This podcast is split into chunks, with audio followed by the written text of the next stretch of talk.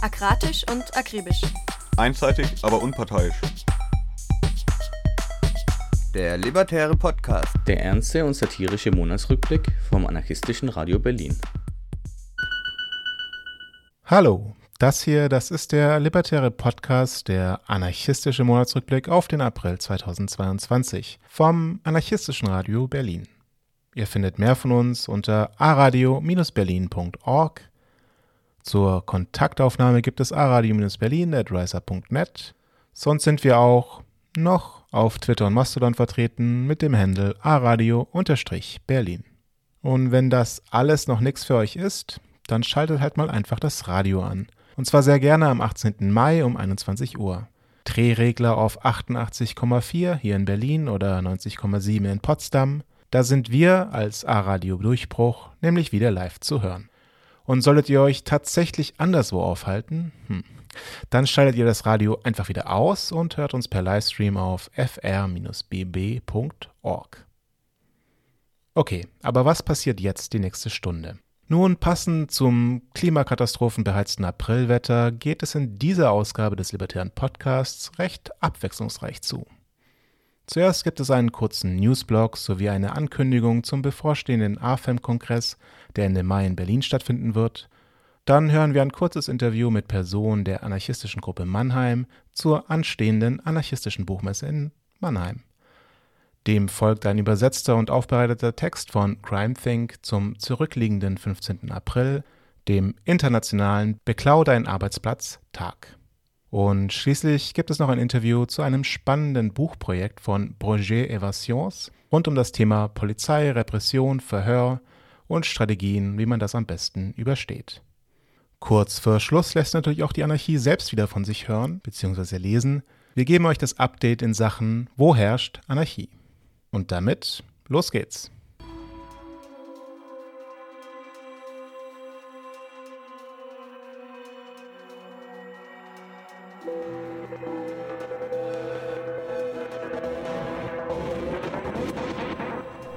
Fuerabamba, Peru (besetzte Kupfermine geräumt).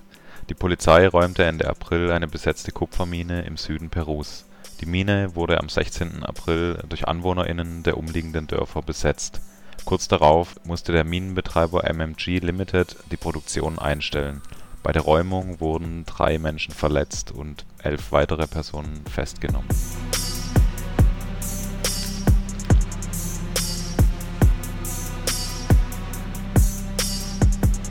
Belarus Haftstrafen gegen Genossinnen Am 22. April wurde das Urteil im sogenannten Bramen-Fall verkündet. Alexander Bialu, Jochen Rubaschka und Artyom Salawai wurden zu fünf Jahren Haft verurteilt, eine weitere Person mit dem Namen Artyom Salawai zu 4,5 Jahren. Die auferlegten Haftbedingungen sind unklar, da der Prozess unter Ausschluss der Öffentlichkeit stattfand Während der Ermittlungen wurde das anarchistische Medienkollektiv Bramen und seine Website und sozialen Netzwerke als extremistische Formation eingestuft. Die vier Personen wurden beschuldigt, im Namen des Kollektivs extremistische Aktivitäten zu fördern.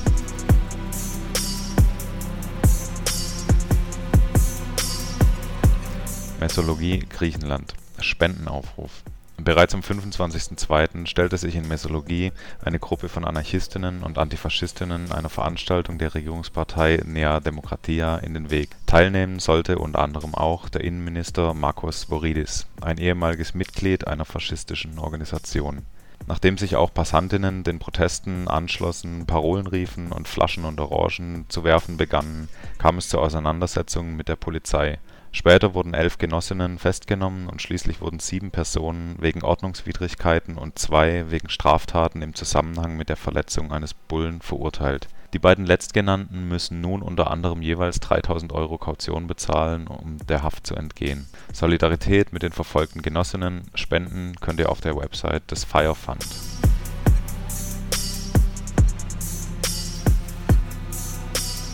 USA What the fuck das Durchsickern eines Gutachtensentwurfs des Obersten Gerichtshofs signalisiert die Aufhebung des bereits schwachen verfassungsmäßigen Abtreibungsschutzes in den sogenannten Vereinigten Staaten von Amerika Trotz der Ansprüche auf die Rechte einzelner Staaten gibt es klare Belege dafür, dass die Republikaner, wenn sie den Kongress im November zurückerobern, versuchen werden, ein bundesweites Abtreibungsverbot zu verabschieden.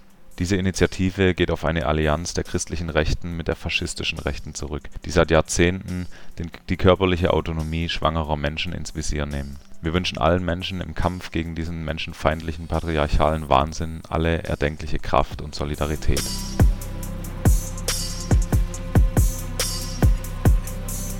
München: Razzien und Repression Am Dienstag, dem 26.04., gab es in München koordinierte Razzien in verschiedenen Wohnungen und in der anarchistischen Bibliothek Frevel mit der Begründung der Bildung einer kriminellen Vereinigung. Die Betroffenen werden beschuldigt, zu Straftaten aufgefordert zu haben. Zwei Beschuldigte wurden ID behandelt und DNA-Abnahmen angeordnet.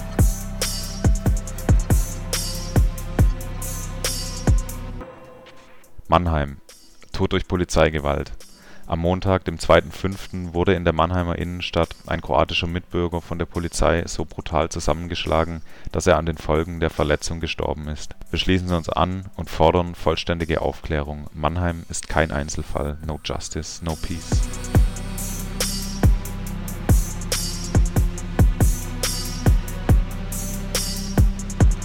Berlin. Urteil zu wilden Streiks die Teilnahme an wilden Streiks ist kein Kündigungsgrund. Das Berliner Arbeitsgericht erklärte erstmals eine Kündigung aufgrund der Teilnahme an einem verbandfreien Streik für nicht rechtens. Konkret ging es dabei um einen Genossen, der gegen die schlechten Arbeitsbedingungen beim Lieferdienst Gorillas gestreikt hatte. Daraufhin war er fristlos entlassen worden.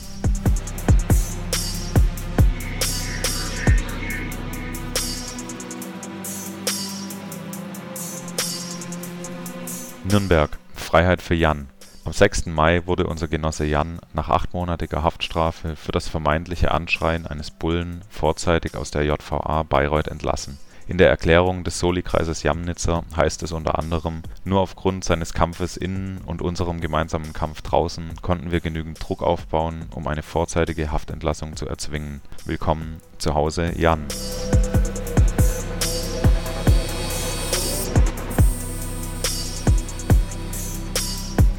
Berlin gegen das Geschäft mit dem Tod. Am 10. Mai findet eine Kundgebung gegen die Hauptversammlung von Rheinmetall statt. Dazu heißt es im Aufruf unter anderem: Schon während der Pandemie lief das Geschäft mit dem Tod weiter wie bisher. Mit dem russischen Angriff auf die Ukraine schnellten die Aktien um ein 2,5-faches in die Höhe. Das alles bei einem Konzernumsatz von über 5,6 Milliarden Euro die Vorstände des Rüstungskonzerns und Automobilherstellers Rheinmetall erwarten für das Jahr 2022 ein Wachstum von bis zu 20 Prozent.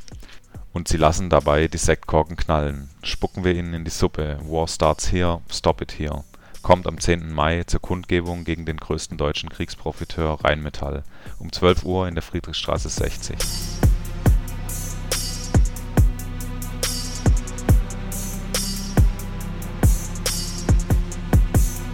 Frankfurt-Oder: Internationale Demonstration gegen die Festung Europa am 14. Mai um 12 Uhr in Frankfurt-Oder. Im Aufruf dazu heißt es: „ Bilder, die uns von den EU-Außengrenzen erreichen, wenn sie uns zu diesen Zeiten noch erreichen, sind brutaler denn je die Menschen an der polnisch-weißrussischen Grenze werden in provisorischen Zeltlagern der Kälte ausgesetzt oder mitten im Wald sich selbst überlassen. Sie sind der brutalen Gewalt der Grenzsoldaten ausgesetzt, die sie schlagen, ihnen Kleidung, Lebensmittel und Handys wegnehmen und sie im Wald erfrieren und verhungern lassen in den Lagern werden sie unter unmenschlichen, gefängnisähnlichen Bedingungen festgehalten und an der Einreise in die Europäische Union gehindert. Die Militarisierung der polnisch-belarussischen Grenze hat einen weiteren Todesstreifen an einer EU-Außengrenze geschaffen. Illegale Pushbacks und die Verweigerung der Grundversorgung zwingen die Menschen zum Ausharren im Grenzgebiet und haben bereits über 30 Menschen das Leben gekostet Kommt deswegen zur Demo nach Frankfurt-Oder und kämpft mit uns gegen das europäische Grenzregime. Fight Fortress Europe. Internationale Demonstration am 14. Mai um 12 Uhr in Frankfurt-Oder.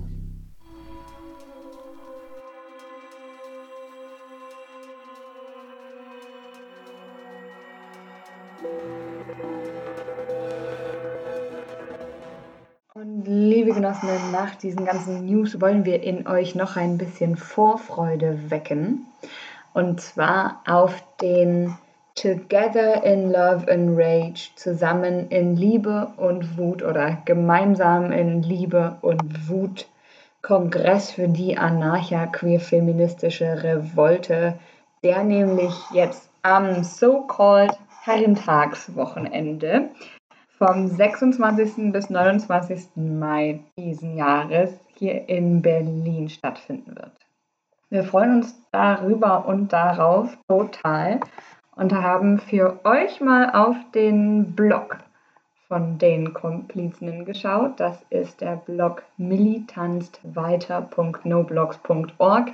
Militanztweiter.noblogs. Den Titel Millis Tanz auf dem Eis aus so früheren Zusammenhängen feministischer autonomer Militanz. Checkt auf jeden Fall den Blog regelmäßig aus, denn das aktuelle Programm und auch der endgültige Ort stehen noch nicht ganz fest. Aber alles kommt in den nächsten Tagen und Wochen dann auf diesem Blog zutage. Es gab vor zwei Jahren schon mal den Versuch, einen militanten Feminismuskongress zu veranstalten. Der ist dann aber so ein bisschen in der ersten Pandemiewelle untergegangen. Und jetzt gibt es mit diesem Together in Love and Rage Kongress für die anarcha-queer-feministische Revolte aber eine erneute Möglichkeit, zusammenzukommen und kämpferische Perspektiven zu erarbeiten. Weltweit werden, so der Blog, militant agierende antipatriarchale Gruppen sichtbarer und reagieren mit Gegengewalt auf Unterdrückung durch das kapitalistische Patriarchat und koloniale Ausbeutung. Unsere Selbstorganisierung als Queers und Flinter hat nämlich großes Potenzial für revolutionäre Perspektiven.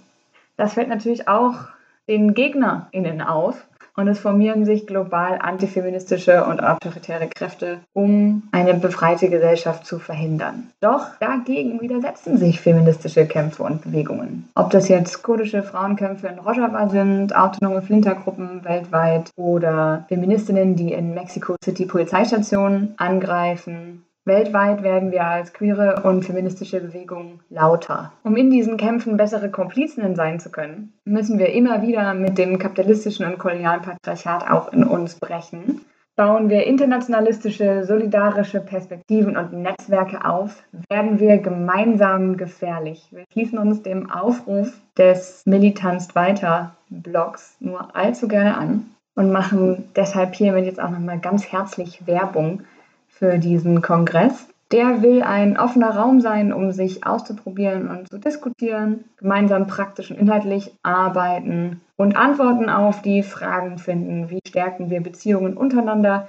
Wie kann feministische Gegenwart aussehen und wie kommen wir in Bewegung? Der Kongress wird offen sein für alle Geschlechter, wobei Vorträge und Workshop haltende Personen ausschließlich Leute sein werden, die im Patriarchat aufgrund ihres Geschlechts unterdrückt sind das heißt Flinter Only, Frauen, Lesben, Inter, Non-Binary, Trans, Agender, Genossinnen. Und es wird auf diesem Kongress natürlich voll viele spannende Workshops, Podiumsdiskussionen, Filme, Diskussionsrunden und so weiter geben. Das Team von Together in Love and Rage Kongress wünscht sich aber auch in der Einladung schon, nicht nur mit so einer Konsumhaltung an die ganze Sache ranzugehen, sondern diese Tage selbst mitzugestalten, sich zu trauen, sich einzubringen, sich auszutauschen, sodass wir quasi alle gemeinsam Verantwortung dafür übernehmen, dass wir vorankommen in unseren gemeinsamen Kämpfen. Das klingt alles ganz fantastisch. Wir sind super gespannt, was bei diesem Kongress passiert. Wie gesagt, hier nochmal die herzliche Einladung an euch alle, liebe Hörerinnen und Hörer. Schwingt euch vom 26. bis 29. Mai 2020 zum Kongress für die Anarcha-Queer-Feministische Revolte in Berlin. Together in Love and Rage. Der Blog ist militanztweiter.noblogs.org. militanztweiter.noblogs.org. Wie Milli mit einem L, by the way. Ort und genaues Programm findet ihr zeitnah auf dem Blog. Bis dahin bleiben wir widerständig im Alltag und viel Kraft euch allen.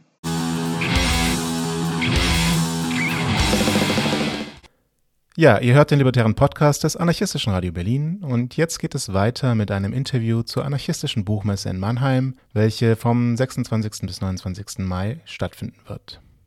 Hallo, ja, wir sind jetzt hier mit Johannes von der anarchistischen Gruppe Mannheim und wollen ein wenig über die diesjährige anarchistische Buchmesse in Mannheim reden. Vielleicht magst du einfach zum Anfang ein paar Worte zur Historie der Buchmesse sagen. Wer organisiert die Buchmesse? Wie lange gibt es sie schon?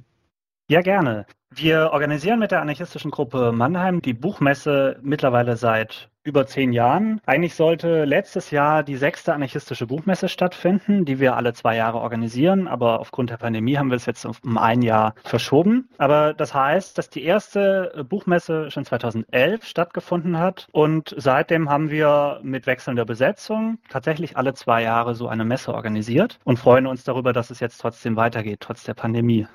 Ja, du hast es gerade erwähnt, dass es eigentlich für 2021 angedacht war. Wie war das denn da für euch, dass es dann ausgefallen ist, beziehungsweise ihr dann die Entscheidung getroffen habt und wie ist es dieses Jahr? Wir arbeiten ja relativ lange an dieser Messe, also die Vorbereitung dauert im Grunde ein ganzes Jahr. Deswegen machen wir das auch nur alle zwei Jahre. Und es ist also spätestens im Sommer 2020 dann klar geworden, dass wir zumindest mal keine Planungssicherheit haben für das Jahr 2021. Also wir sind im Nachhinein auch ganz froh darum, dass wir die Messe nicht veranstaltet haben, obwohl im Frühsommer letztes Jahr die Inzidenz ja relativ niedrig war und es vielleicht auch gegangen wäre. Aber wir haben auch damals dieses Virus sehr ernst genommen und äh, wollten unter diesen Bedingungen nicht hunderte Leute in geschlossene Räume stecken. Deswegen haben wir schweren Herzens die Buchmesse verschoben, aber dieses Jahr findet sie ja dann zum Glück endlich statt. Genau, und habt ihr da Erwartungen, wie das mit, mit dem Corona-Thema irgendwie gehandelt werden kann? Also nachdem die, die vorgeschriebenen Maßnahmen staatlicherseits ja jetzt praktisch alle eingestellt wurden, haben wir uns einige Gedanken gemacht, wie wir damit umgehen wollen, weil ja doch vermutlich auch vulnerable Personen zur Messe kommen wollen und schon auch von verschiedener Seite an uns herangetragen wurde, dass es besser wäre, wenigstens ein paar grundlegende Maßnahmen beizubehalten. Wir haben unser Hygienekonzept noch nicht endgültig ausgearbeitet und wollen auch noch jetzt die nächsten ein, zwei Wochen schauen, wie sich die Lage jetzt entwickelt. Jetzt, wo es hier zumindest in Süd Süddeutschland ja endlich Sommer wird. Aber wir wollen auf jeden Fall die Möglichkeit schaffen, dass alle Menschen, die an der Messe teilnehmen wollen, auch daran teilnehmen können und sich dabei nicht Sorgen machen müssen, sich zu infizieren. Ja, die Messe ist ja in ein paar Wochen. Ende Mai, genau, am 26. bis 29. Mai. Nach der libertären Medienmesse, Radical Book Fairs oder anarchistischen Buchmessen auch in Hamburg und Berlin kann man ja schon feststellen, dass die Buchmesse in Mannheim die einzige ist, in Deutschland jedenfalls, die es in dieser Regelmäßigkeit gibt. Und ihr macht es ja immer wieder. Äh, was ist da der Reiz für euch? eine Buchmesse zu machen? Also ich denke mal, der größte Reiz ist tatsächlich diese Regelmäßigkeit. Die Messe hat sich mittlerweile zu einer festen Institution in der anarchistischen Szene in Deutschland entwickelt. Was wir daran merken, dass wir immer wieder Zuschriften bekommen, auch von den gleichen Teilnehmerinnen und Teilnehmern, was die Veranstaltungen betrifft, aber auch den Messebetrieb betrifft. Darauf richten sich mittlerweile viele aus und es ist schön zu sehen, dass sich diese Institution so entwickelt hat. Daneben ist es natürlich immer interessant, wenn man solche großen Veranstaltungen organisiert, so viele verschiedene Menschen zusammenzubringen, von denen wir manche kennen und andere nicht. Und bei diesen Messen entwickeln sich ja meistens auch spontan eine ganze Menge Projekte und Kontakte können geknüpft werden, Ideen entstehen. Also wir haben diese Messen immer als sehr produktiv für uns selbst, aber vor allem auch für die Besucherinnen und Besucher erlebt.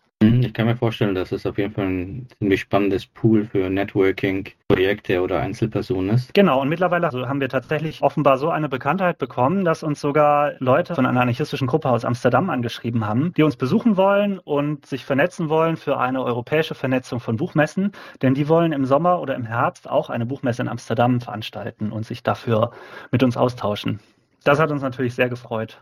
Das ist ja voll schön. Damit die Leute vielleicht so einen Eindruck gewinnen, wie viele Leute kommen denn zur Buchmesse oder zu den Veranstaltungen, eurer bisherigen Erfahrungen? Ja, das ist, äh, das ist schwer genau zu sagen, weil wir ja keine Eintrittskarten verkaufen und deswegen keine Statistiken führen können, wie viele Leute jetzt genau äh, tatsächlich gekommen sind. Wir schätzen, dass es so ein bis 2000 Besucherinnen und Besucher sind. Ihr habt ja jetzt mittlerweile einige Ausgaben gehabt. Gibt es für dieses Mal konzeptionelle Änderungen am Programm oder wie macht ihr das? Stell doch kurz vor, was die Leute erwarten können, wenn sie dahin gehen zur Buchmesse. Was können die Leute erwarten, wenn sie zur Buchmesse kommen? Unser Programm teilt sich auf in, grob gesagt, in drei Blöcke. Wir haben zum einen den Messebetrieb, der den ganzen Tag über in der Messehalle stattfindet. Wir haben zum zweiten ein sehr reichhaltiges Veranstaltungsprogramm mit Lesungen und Vorträgen und Workshops. Und wir haben zum dritten ähm, ein Abendprogramm, das wir allerdings wie im letzten Jahr schon ausgelagert haben an verschiedene andere Gruppen und Veranstalter in Mannheim. Aber das heißt, wir können für die Abendunterhaltung äh, auch an ein paar Veranstaltungen verweisen.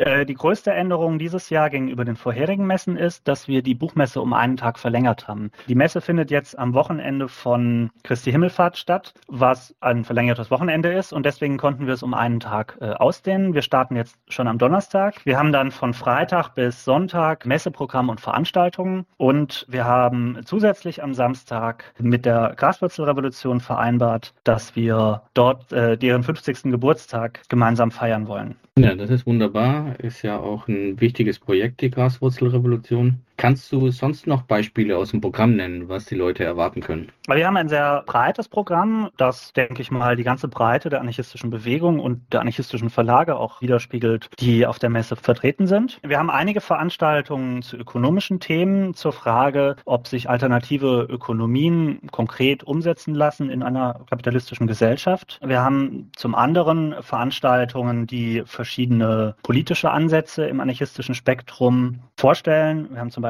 am Samstag eine Veranstaltung zu Fragen zu Organisationsformen wie Plattformismus und Spezifismo. Aber wir haben auf der anderen Seite auch Veranstaltungen, die sich mit Schattenseiten und Kehrseiten kritischer Politik auseinandersetzen. Zum Beispiel einen Vortrag von Lothar Galo Bergemann am Samstag, der sich mit den Fallstricken der Emanzipation auseinandersetzt. Das ist der Titel und fragt, wie sich autoritäre und regressive Positionen innerhalb der Linken bemerken und idealerweise vermeiden lassen. Und ansonsten an, an Themen, was sind da vertreten, ganz grob? Genau, wir haben, wie wir das schon häufiger hatten, verschiedene Erfahrungsberichte aus unterschiedlichen sozialen Kämpfen. Vielleicht am prominentesten dabei ist eine erneute Buchvorstellung von Michael Wilk über seine Erfahrungen in Rojava. Aber wir haben auch Veranstaltungen zu Wohnungskämpfen, Buchvorstellungen zu verschiedenen Neuerscheinungen. Ja, also ihr macht ja das ja schon ein ganzes Weilchen. Wie wird es eigentlich lokal auch aufgenommen? Das ist eine Frage, die mich interessieren würde. Oder provokant gefragt, äh, sind es hauptsächlich Auswärtige, die da auflaufen? Vielleicht sollte man erstmal sagen, es sind tatsächlich sehr viele Auswärtige, was uns sehr freut, weil Menschen aus ganz Deutschland zu unserer Messe nach Mannheim kommen. Oder anders gesagt, es sind vielleicht zwei Gruppen, die diese Messe besuchen. Es sind äh, Menschen eher aus der anarchistischen Szene, aus ganz Deutschland, die nach Mannheim kommen. Auf der anderen Seite haben wir auch relativ viel Tagespublikum aus Mannheim selbst. Wahrscheinlich sind die Auswärtigen eher länger da, deswegen ist nicht so ganz klar, wie das Verhältnis dieser zwei Gruppen zueinander genau ist, aber wir werden schon langsam wahrgenommen in der Mannheimer Stadtpolitik. Und ihr habt da Kooperationen mit anderen Projekten dann oder ist es ja auch derselbe Veranstaltungsort, wenn ich das richtig sehe?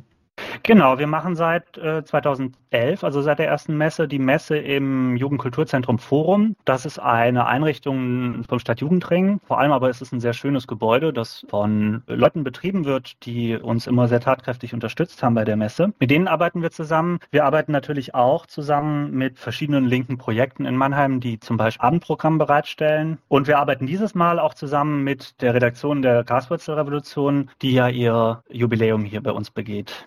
Und äh, wenn du dir das Programm anschaust, gibt es da für dich ein persönliches Highlight? Ja, mein persönliches Highlight ist die äh, Eröffnungsveranstaltung am Donnerstag. Denn da veranstalten wir eine Podiumsdiskussion zum Thema Gewaltfreiheit in Zeiten des Krieges. Denn der Krieg in der Ukraine beschäftigt uns natürlich wie alle anderen auch ganz enorm und stellt uns vor große Herausforderungen, weil er zumindest mal in Frage stellt, in welcher Form bisherige anarchistische Politik im Verhältnis zu Armeen, zu Staaten, zu Kriegen weitergehen kann. Wir haben dazu ein sehr interessantes Podium zusammengestellt. Wir haben vier Gäste. Michael Wilk, der sicherlich vor allem durch seine Erfahrungen in Rojava geprägt ist. Lou Marin, einer der Herausgeber der Graswurzelrevolution. Dann Hanna Poddick, eine Aktivistin, die aus verschiedenen anarchistischen Zusammenhängen bekannt ist. Und zuletzt Samira, die vor 23 Jahren Joschka Fischer mit einem Farbbeutel beworfen hat, als der auf dem Grünen Parteitag für den Kriegseinsatz in Jugoslawien geworben hat. Wir gehen davon aus, dass die Teilnehmerinnen und Teilnehmer des Podiums auch in dieser Position, also keine einheitliche Position haben und sind selbst sehr gespannt, was bei der Diskussion rauskommt. Ich denke, es wäre wahrscheinlich noch gut für Leute, die noch anreisen wollen. Es ist ja noch Zeit, sich ein bisschen vorzubereiten, zu wissen, wie das dann vor Ort auch aussieht mit Essen, Schlaf, Kommen Kosten auf Leute zu? Um das Essen kümmert sich, dafür sind wir sehr dankbar, mal wieder das Kollektiv Le Sabot, wobei die sehr froh wären, wenn von der Messe auch der eine oder die andere sich am Kochen beteiligen würde. Das ist ein kollektiver Prozess und keine Dienstleistung. Aber damit ist fürs Essen auf der Messe gesorgt. Für die Unterkunft organisieren wir eine Schlafplatzbörse und im Zweifelsfall können alle Menschen, die das gerne möchten, in unserem lokalen Jugendzentrum unterkommen zum Schlafen. Also Unterkunft ist damit auch gedeckt. Was die Kosten betrifft, wir veranstalten die Buchmesse wie jedes Jahr kostenlos. Das heißt aber natürlich nicht, dass sie für uns kostenlos ist. Wir sind angewiesen auf Spenden, um die Messe finanziell zu stemmen. Aber Menschen, die über wenig Einkommen verfügen, die wenig Geld haben, können dann trotzdem teilnehmen. Kann dann jeder selbst entscheiden, wie viel er, ob und wie viel er spenden möchte. Alle diese Infos findet ihr aber auch auf der Website unter buchmesse.anarchie-mannheim.de buchmesse.anarchie-mannheim.de. Habt ihr es gehört, Leute? Äh, schaut euch da um. Da gibt es auf jeden Fall alle Informationen, auch zu allen Verlagen, die bisher angekündigt auf der Buchmesse vertreten sein werden. Kontakt wegen der Schlafplatzbörse, alles Mögliche. Ich habe noch eine Frage und zwar habe ich ja gesehen, dass 2023 die anarchistische Gruppe Mannheim ein 20-jähriges Bestehen feiert. Ist da was geplant?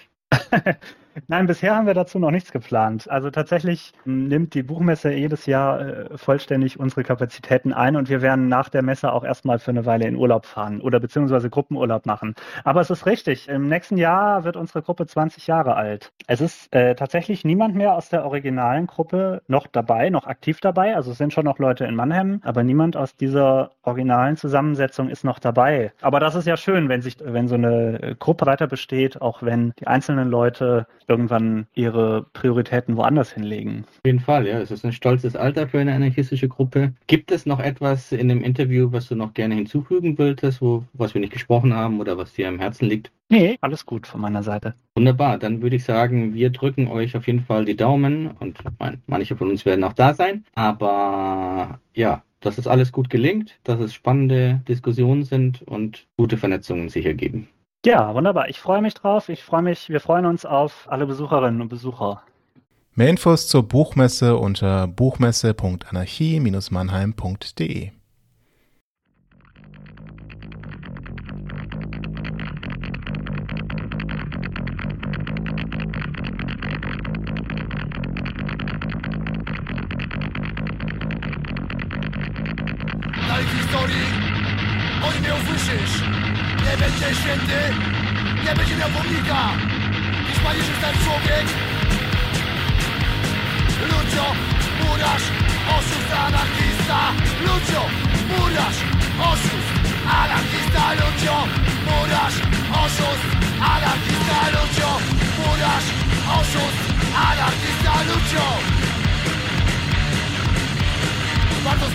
budowlaniec Co dzień pracujesz na chleb. Ty ciemną nocą drukarni Super możesz rozwijać się. Lucio, murarz, oszust. Anarchista Lucio, murarz, oszust. Anarchista Lucio, murarz, oszust. Anarchista Lucio Weź mi zamrzenia Sam ledwo umie pisać. Na 20 milionów dolarów Potrafił bank wydymać Lucio, murarz, oszust Anarchista Lucio, murarz, oszust Anarchista Lucio, murarz, oszust Anarchista Lucio Zagotasz w kieszeni Dobro mi się życie Lecz on co do centa Wydaje nam cele anarchistyczne Lucio, murarz, oszust Anarchista Lucio, murarz, oszust Anarchista Lucio, murarz, oszust Anarchista Lucio. Historia Lucia to ciemne chmury przez które przebija się słońce. I przykłady na to, że idee Mogą być cenniejsze niż pieniądze. Lucio, murarz, oszust Anarchista Lucio, murarz, oszust Anarchista Lucio, murarz, oszust Anarchista Lucio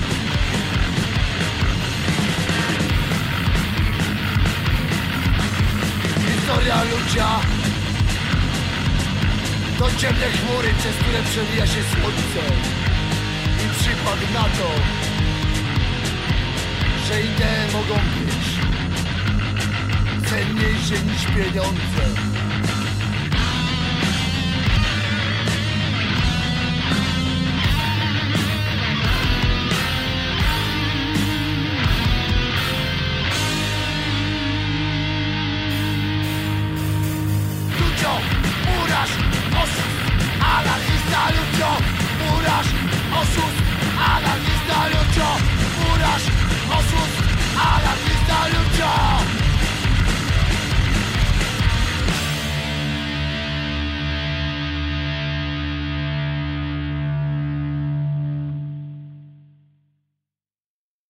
Das war Lucio von Arbeit Kommando, anarchosyndikalistischer Punk aus Polen. Mehr davon unter arbeitkommando.bandcamp.com.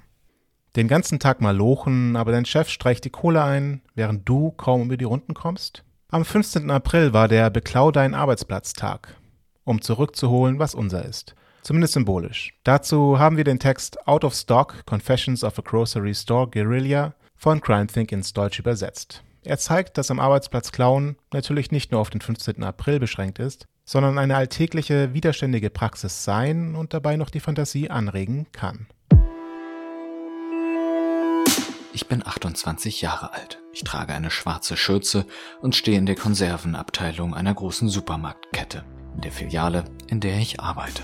Ich starre ins Leere und ich denke über die Entscheidungen nach, die mich hierher gebracht haben. Ich bin mehr als deprimiert. Ich habe den Punkt erreicht, an dem Depression und Wut aufeinandertreffen. Ich bin feindselig, ich bin reaktionär, ich bin gefährlich. Und ich bin so in Gedanken versunken, dass ich die Kundinnen um mich herum gar nicht mehr wahrnehme. Bis eine Kundin mich unterbricht und eine Frage stellt, die ich schon viele Male gehört habe. Ich schaue sie mit leerem Blick an. Was?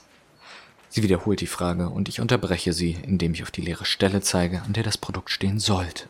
Darunter befindet sich ein Schild, auf dem in sehr großen, gut lesbaren Buchstaben steht nicht auf Lager.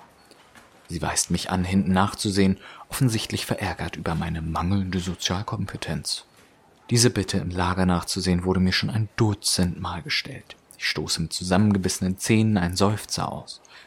Die Kundin ist mit meiner Reaktion nicht zufrieden und fragt nach meinem Namen, da ich kein Namensschild trage wie die anderen Angestellten. Das ist eine Drohung. Mein Name, antworte ich unter Aufbietung meines ganzen Unmuts. Mein Name ist Carlos. Ich arbeite in der Bäckereiabteilung. Zwei Lügen. Von meiner Antwort verwirrt geht sie direkt zum Kundendienstschalter, um eine Beschwerde einzureichen. Das ist nicht das erste Mal, dass das passiert. Ich verschwinde in meinem Versteck. So beginnt die Karriere von Carlos, dem Guerillero im Lebensmittelgeschäft.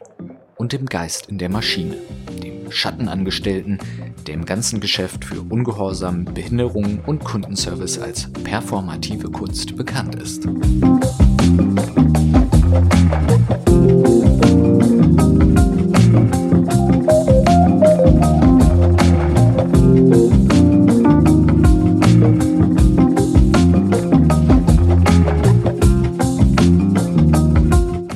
Lebte bereits seit fast fünf Jahren in derselben Stadt und hatte noch keinen Kontakt zu anderen Anarchistinnen aufgenommen. Es war eine unglaublich isolierte Phase in meinem Leben. Zwischen den Stunden, die ich mit Arbeit und Erholung von der Arbeit verbrachte, schmiedete ich einen spektakulären Plan nach dem anderen, um mich aus meiner Einsamkeit zu befreien. Nur um die Pläne wieder zu zerschlagen, wenn ich durch die Schiebetüren trat. Oft sah ich Kundinnen beim Ladendiebstahl. Da ich selbst ein Ladendieb war, versuchte ich, sie machen zu lassen, aber ich war nicht der Einzige, der sie beobachtete. Der Ladendetektiv schlich durch die Gänge und versuchte, sich unter die Kundinnen zu mischen, was ihm aber nicht besonders gut gelang. Ladendetektivinnen sind der Abschaum des Einzelhandels, die übelsten möchte gern Bullen. Ich sah, wie viele Diebinnen von diesen Kopfgeldjägerinnen in Gewahrsam genommen wurden und konnte schließlich nicht mehr tatenlos zusehen. Ich begann mit den Detektiven zu konkurrieren, um die Ladendiebinnen zuerst zu erwischen. Das war unglaublich riskant. Ich riskierte nicht nur gefeuert zu werden, weil ich die Festnahme verhinderte, sondern musste auch so heimlich handeln, dass ich keine Aufmerksamkeit auf die Ladendiebinnen lenkte, mit denen ich versuchte Kontakt aufzunehmen. Eine bestimmte Gruppe, die nur selten in dem Laden einkaufte, trug ganz schwarz und war beim Stehlen nicht gerade zimperlich. Oft hatten sie das Glück hereinzukommen, wenn der Ladendetektiv nicht arbeitete. Aber eines Abends begann er, sich aus der Ferne an sie heranzuschleichen. Irgendwie erregte der möchtegern Cop mittleren Alters nicht ihre Aufmerksamkeit. Ich war verzweifelt und wollte die möglichen Ladendiebe in Schwarz ansprechen, aber ich wusste, dass ich dabei selbst erwischt werden könnte. Also beschloss ich, mit dem Detektiv anzufangen. Ich ging in den hinteren Teil des Ladens und rief über die Sprechanlage den Ladendetektiv mit seinem Vornamen an und bat ihn, mich unter dieser Nummer zurückzurufen. Während er versuchte zurückzurufen, ging ich zu einem anderen Telefon an einem anderen Ort im Laden von dem aus ich ihn erneut über die Sprechanlage anrief. Wie durch ein Wunder verschaffte dieser kleine Trick den Ladendiebinnen gerade genug Zeit, um das Geschäft unbehelligt vom verwirrten Mitarbeiter der Schadensverhütung zu verlassen. Danach befragte mich der Ladendetektiv und der Filialleiter, warum ich zweimal angerufen hatte und dann nicht abnahm. Meine Antwort war einfach und leicht zu glauben. Ich habe versucht, ihn wegen der Gruppe von Ladendieben, die ich gesehen hatte, zu kontaktieren. Als er sich nicht rechtzeitig meldete, beschloss ich, ihnen zu folgen und rief von einem anderen Telefon an, von einem anderen Ort. Dadurch wurde die Schuld wieder auf den Ladendetektiv geschoben. Einige Monate später traf ich dieselben schwarz gekleideten Ladendiebinnen vor meiner Filiale und erzählte ihnen, was sich zugetragen hatte. Sie sind jetzt meine Freundinnen und obwohl ich nicht mehr in dem Geschäft arbeite, tue ich alles, was ich kann, damit sie in Sicherheit sind, wenn wir zusammen sind. I'm living on welfare, baby.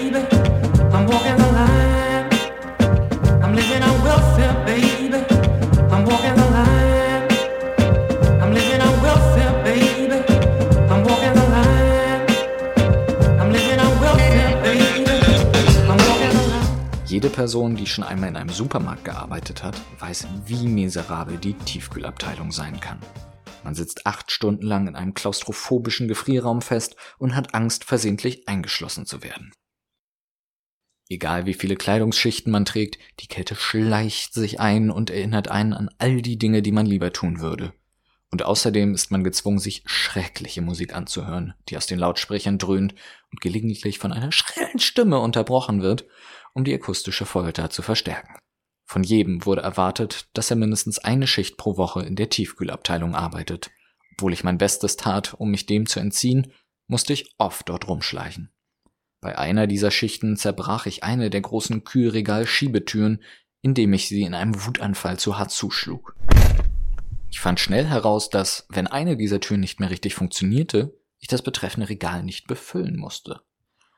Ich war nicht damit zufrieden, meine Wut auf die Türen der Tiefkühlregale zu beschränken, mein zweites Ziel waren die ohrenbetäubenden Lautsprecher. Bei einer meiner Spätschichten, nachdem meine Chefs Feierabend gemacht hatten, nutzte ich die Gelegenheit, um die Anschlussdrähte mit durchsichtigem Nagellack zu bemalen, den ich aus der Kosmetikabteilung mitgenommen hatte. Ich entschied mich für diese Methode, anstatt die Drähte einfach durchzuschneiden, da ich bereits wegen der Tiefkühlregaltüren unter Verdacht stand. Danach musste ich zu meiner großen Erleichterung keine 80er Jahre Musik mehr hören, denn keiner meiner KollegInnen konnte herausfinden, was mit dem Lautsprechersystem bei den Tiefkühlregalen nicht stimmte. Nach mehreren zerbrochenen Türen, einem neuen Lautsprechersystem und einer langen Liste von Verstößen gegen die Gesundheitsvorschriften wurde ich aus meiner Tiefkühlabteilung abgezogen.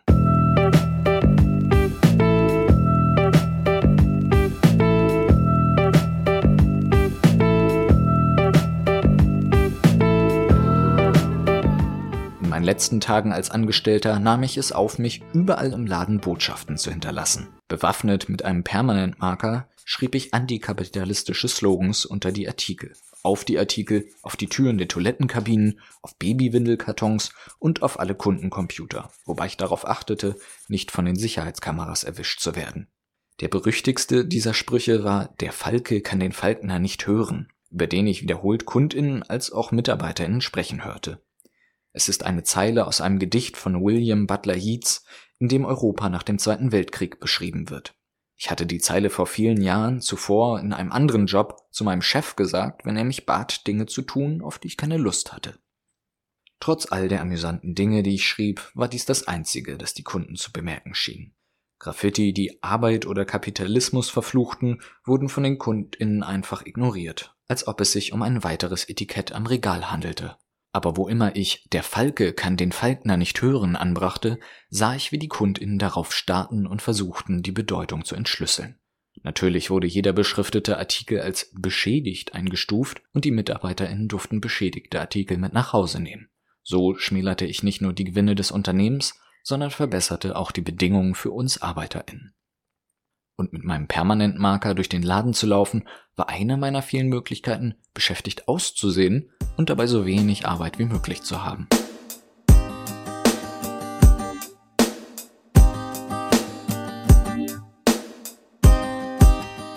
Abgesehen davon, dass ich die Tiefkühlregaltüren zerbrach, Artikel mit Graffiti verzierte und psychologische Kriegsführung gegen meinen Arbeitgeber betrieb, bestanden die meisten meiner Eskapaden aus kleinem Vandalismus und allgemein schlechtem Benehmen. Für meine Unmutsäußerungen wäre ich wahrscheinlich auf der Stelle gefeuert oder verhaftet worden, wäre da nicht die Verbundenheit gewesen, die sich unter meinen KollegInnen und mir wegen unseres Hasses auf die Arbeit entwickelt hatte. Die meisten MitarbeiterInnen des Lebensmittelteams verzierten Artikel, die sie mit nach Hause nehmen wollten. Oder packten ganz unverhohlen Lebensmittel in ihre Tüten, wenn sie den Laden nachts verließen. Nur wenige meiner MitarbeiterInnen waren gute Angestellte. Jene waren weithin verhasst und bereits nach meiner ersten Arbeitswoche in der Filiale wurde ich informiert, wer sie waren und gewarnt, sie zu meiden. Doch alle guten Dinge haben ein Ende. Im ganzen Geschäft wurden Kameras installiert, die meisten davon im hinteren Lagerbereich, wo mein Team normalerweise arbeitete.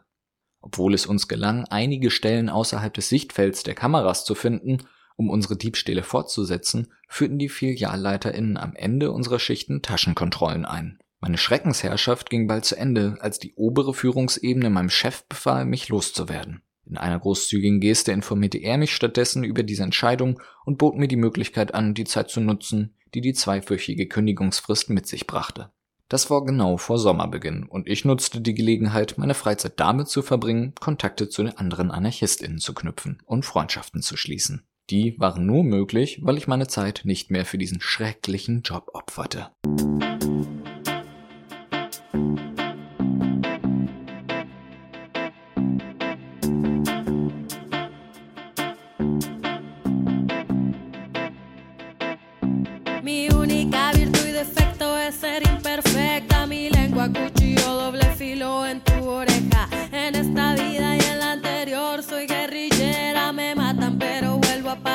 En esta tierra. Vine a vengar con palabras a todos los muertos. Prefiero cantar una canción en los entierros. Vine a manchar tu pared con mi grito de esperanza. Calladas gargantas yo cortaré de una tajada. Yo peleo con el poder que coloniza mentes. No escupo balas, sino palabras irreverentes. Santas son las sustancias que me mantienen despierta. Santas las plantas que el espíritu me alimentan. Mi rap no es femenino, solo feminista. No busco el poder porque yo soy un anarquista. No quiero dominarte, soy un artista. Te embrujan mis palabras porque soy espiritista.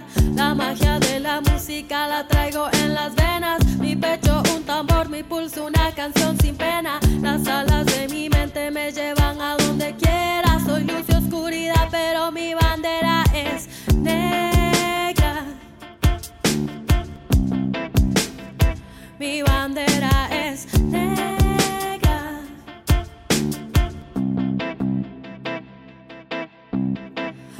No es bueno porque sea femenino. No le pongan a mi arte esos malditos prejuicios. En tarima con tacones no es porque sea culito. Me gusta verme guapa cuando canto en el micro. Para ser ruda no preciso más testosterona. Peligro que mi estrógeno anda machucando bolas. Tengo millones de huevos en cada ovario. No me hace más mujer de a vos, te hace menos macho. Mi rap no es femenino, solo feminista. No busco el poder porque yo soy un anarquista. No quiero dominarte, soy un artista. Te embrujan mis palabras porque soy espiritista. La magia de la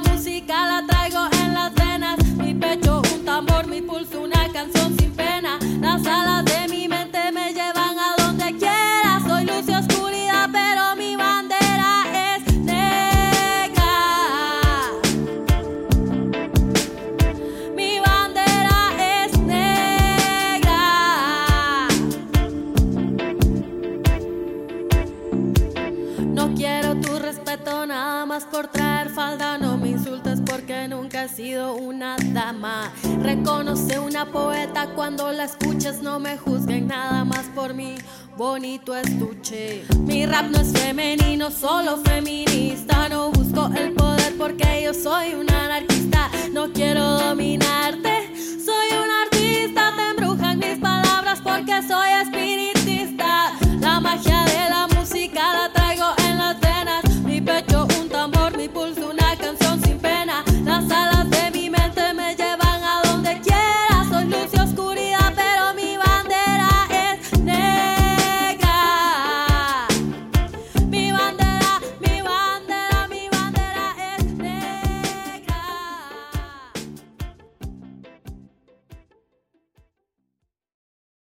Das war Bandera Negra von Rebecca Lane. Sich irgendwann vielleicht in einem Polizeiverhör wiederzufinden, gehört wahrscheinlich zu den Gefahren, mit denen sich anarchistische und linksradikale Aktivistinnen auseinandersetzen müssen. Das anarchistische Publikationsprojekt Projet Evasion aus der Schweiz gibt gerade ein Buch zu genau diesem Thema heraus. Wir haben uns mit einer Person des Projekts zusammengeschaltet und sie über das Buch Wie die Polizei verhört ausgefragt. Um die Person vor Repression zu schützen, haben wir das Interview für euch transkribiert und neu eingesprochen. Als erstes wollten wir natürlich wissen, worum es im Buch denn genau gehen soll. Ganz grob geht es im Buch darüber, wie die Polizei Menschen verhört und wie Menschen sich dagegen schützen können. Es ist in zwei Teile aufgeteilt. Der erste zeigt auf, wie Polizei und Justiz zusammenarbeiten, welche Hierarchien es dort gibt, wie ein Verfahren läuft und was die Rolle von einem Verhör bei einer Ermittlung ist. Außerdem geht es um die verschiedenen Verhörstrategien und wie die Inhaftierung ausgenutzt wird, um die befragten Menschen zu schwächen, sowie die Rolle von Anwältinnen, Dolmetscherinnen und nonverbaler Sprache. Das ist der erste Teil. Der ist aus der Perspektive der Polizei geschrieben.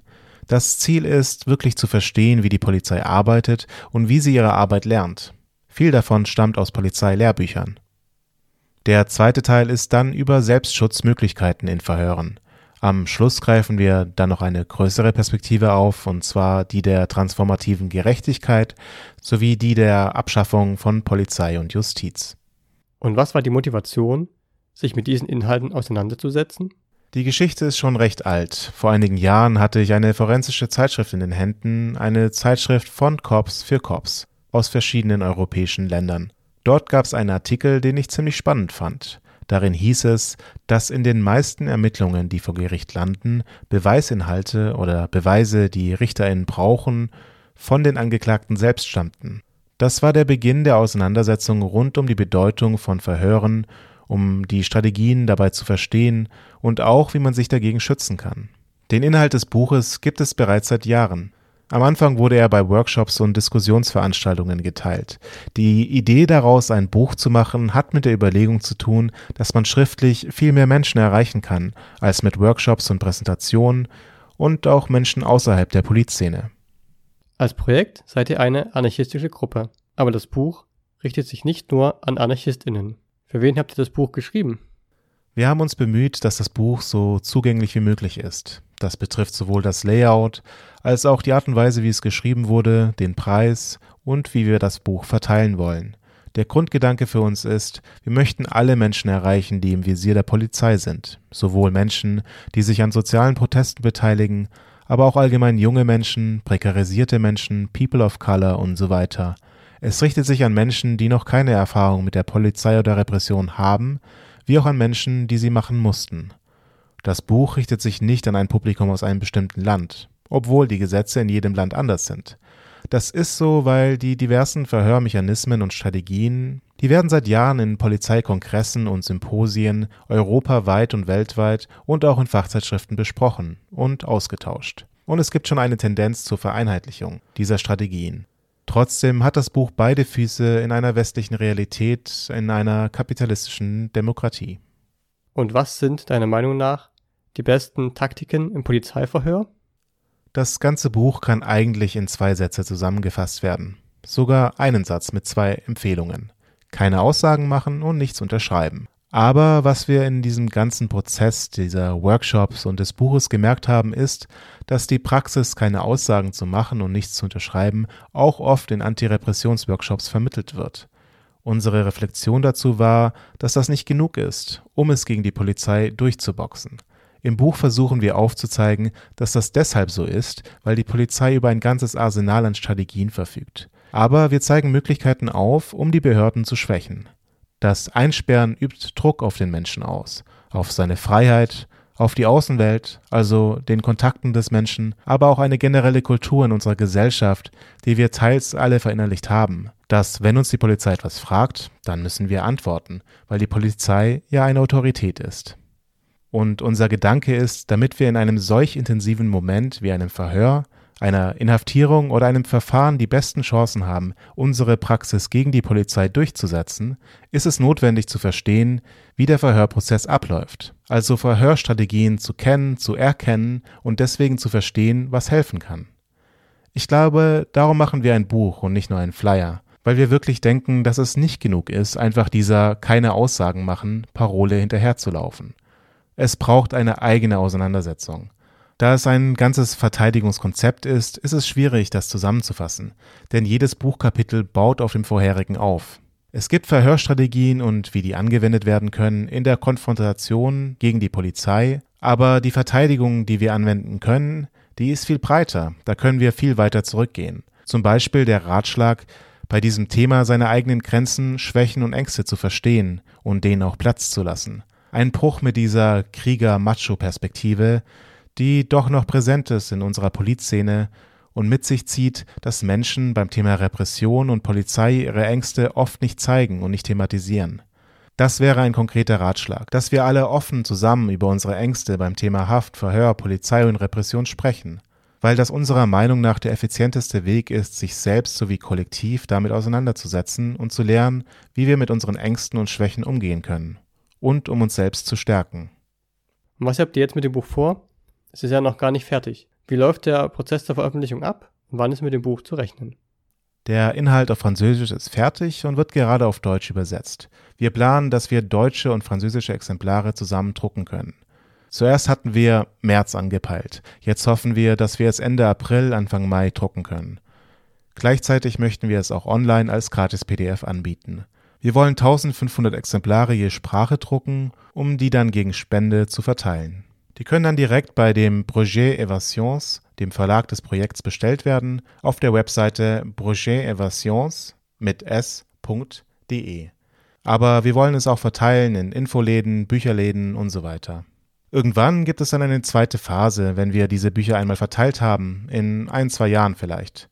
Wir haben den Plan, den Text vielleicht an einen größeren Politverlag abzugeben und dass das Buch dann noch einmal durch kommerziellere Wege verteilt werden und damit nochmal ein anderes Publikum erreichen kann. Und wie kann man euch unterstützen? Ja, es gibt verschiedene Möglichkeiten. Erstens sind wir dabei, Geld zu sammeln, um die Druckkosten zu decken für die 3000 Bücher, die wir anvisieren. Das würde etwa 10.000 Euro kosten. Das wären so 4 Euro pro Buch. Wenn jemand spenden möchte, ist das sehr willkommen. Die Spendenmöglichkeiten sind auch auf der Webseite des Projet Evasions zu finden. Zweitens freuen wir uns über Hilfe bei der Verteilung. Also wenn Menschen Bock haben, in ihrer Stadt die Verteilung zu übernehmen, das Buch in Politorte, Buchläden und andere Orte zu bringen. Es ist sehr willkommen, das Buch auch außerhalb der Polizszene bekannt zu machen und zu verteilen. Sei es im Jugendzentrum, Sportzentrum oder in Vereinen, Knästen oder wo auch immer Menschen Kontakte haben. Das ist ein Punkt, der uns ziemlich wichtig ist. Drittens möchten wir sehr gerne Kontakt mit Menschen aufnehmen, die Bock haben, bei weiteren Übersetzungen des Buches mitzumachen.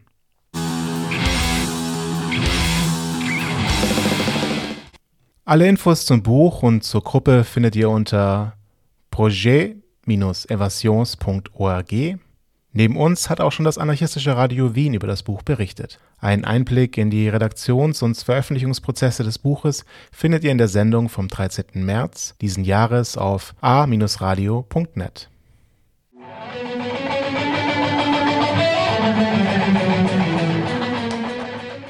Ihr hört den libertären Podcast des anarchistischen Radio Berlin und jetzt geht's zur Abwechslung mal um. Der Fall ist erledigt. Du bist hier nicht der Captain. Das ist hier keiner. Hier herrscht Anarchie. Hallo und willkommen.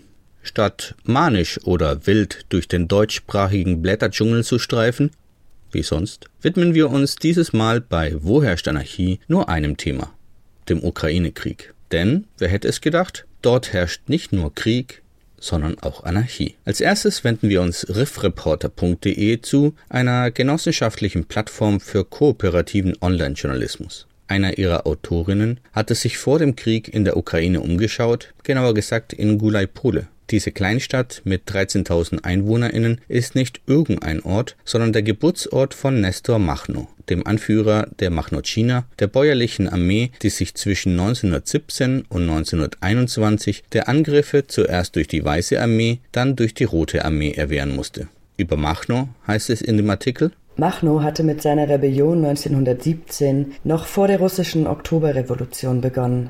Der Bauernsohn hatte unter dem russischen Zar zwölf Jahre in einem Moskauer Gefängnis gesessen. dort Schreiben und Rechnen gelernt und Theoretiker des Anarchismus gelesen. Durch eine Amnestie freigekommen, wollte er zu Hause in der Südostukraine keine Diktatur des Proletariats à la Lenin einführen, sondern eine basisdemokratische Gesellschaft ohne Chef und ohne Staat. Das ist schön zusammengefasst, aber welche Verbindung besteht zum Hier und Jetzt? In dem Artikel heißt es weiter. Nestor Machno mag umstritten sein, aber ihn kennt in der Ukraine jedes Kind. Das ist ein enormes touristisches Potenzial, schwärmte die zuständige Beamtin während meines Besuchs. Zu Machno fiel dem Beamten folgendes Bonmot ein. Nestor hatte eine Armee, die alle fürchteten. Dazu sollten wir heute zurückkehren. Das klingt ein wenig militaristisch, aber vor allem ominös. Kurz darauf schreibt der Autor denn auch Das schwere Los des noch ukrainischen Chulaipolje und des mittlerweile russisch besetzten Nachbarorts Bolohe, wo sich der Bahnhof des Städtchens befindet, lässt mich heute an diesen Lokalbeamtenwunsch zurückdenken. Kaum einer hätte gedacht, dass sich die ukrainische Armee in dieser fast topfebenen Gegend vier Wochen lang gegen die zweitstärkste Armee der Welt halten könnte. Die Machnocina also noch 100 Jahre später eine Inspiration für die Verteidigung der eigenen Gemeinschaften? So scheint es vor Ort zu sein. Mal schauen, wie lange Gulaipole noch an der Frontlinie liegt. Wie versprochen bleiben wir bei der Ukraine und blicken ins neue Deutschland. Das ND unterhält sich mit Hannes Köhler über dessen Roman Götterfunken, über drei Anarchisten, die in den 1970ern in Spanien gegen Franco kämpfen und deren Wege später auseinandergehen. Das ND beginnt das Interview mit einer überraschenden Feststellung. Wir befinden uns in schwierigen Zeiten. Die russische Armee überfällt völkerrechtswidrig die Ukraine. Dazu schrieben russische AnarchistInnen auf der Plattform CrimeThink, wir wollen nicht für irgendwelche Staaten Stellung beziehen. Wir sind AnarchistInnen und sind gegen jede Nationalgrenze. Aber wir sind gegen diese Annexion, weil sie nur neue Grenzen schafft. Und die Entscheidung darüber trifft allein der autoritäre Führer Wladimir Putin. Überraschend und wirklich bemerkenswert ist vor allem die Tatsache, dass das neue Deutschland, das ehemalige Zentralorgan der SED, tatsächlich mir nichts, dir nichts aus CrimeThink zitiert. Moment. Das muss ich mir kurz in den Kalender notieren. Zurück zum Artikel, in dem, in einer der Fragen wohlgemerkt, auch Bakunin mit seiner berühmten Definition von Anarchie zu Wort kommt. Anarchie ist Sozialismus und Freiheit in einem. Freiheit ohne Sozialismus besteht aus Privilegien und Sozialismus ohne Freiheit bedeutet Gewalt und Unterdrückung. Aber wir wollten ja über die Ukraine sprechen. Dazu lautet die Frage an Hannes Köhler. Würden die Protagonistinnen ihres Romans nun zu den Waffen greifen? Die Antwort fällt überaus interessant aus. Die altgewordenen ProtagonistInnen sicher nicht. Aber auch die Gruppen junger AnarchistInnen aus den 70er Jahren, so glaube ich, hätten nur dann zu den Waffen gegriffen, wenn von einem derartigen Angriffskrieg ihr eigenes Land betroffen wäre. Oder aber, wenn sie in dem überfallenen Land eine anarchistische Perspektive gesehen hätten. Diese Frage ist ja auch in unseren Kreisen eine ganz reale. Und schätzungsweise ist die Zahl von Anarchistinnen, die aus dem Ausland angereist sind, um lokale Strukturen mit der Waffe in der Hand zu unterstützen, wohl deutlich geringer als beispielsweise im Fall des damaligen Kampfes von Rojava gegen den IS. In jedem Fall also zwei Perspektiven und interessante Fragen, mit denen wir uns tiefergehender auseinandersetzen können.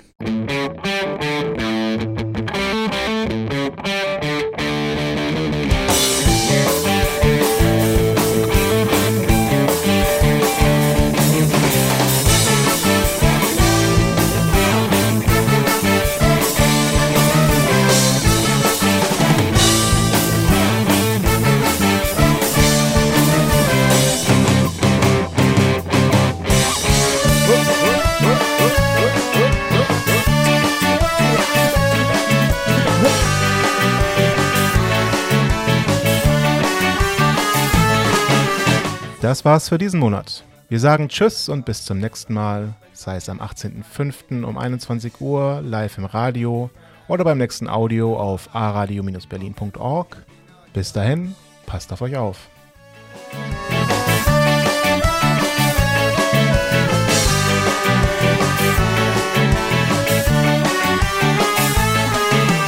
De moment, tot està ple de gent, em puja per les parets, una desde contra En cara no te encara, en la testa, y esta pera la pesta.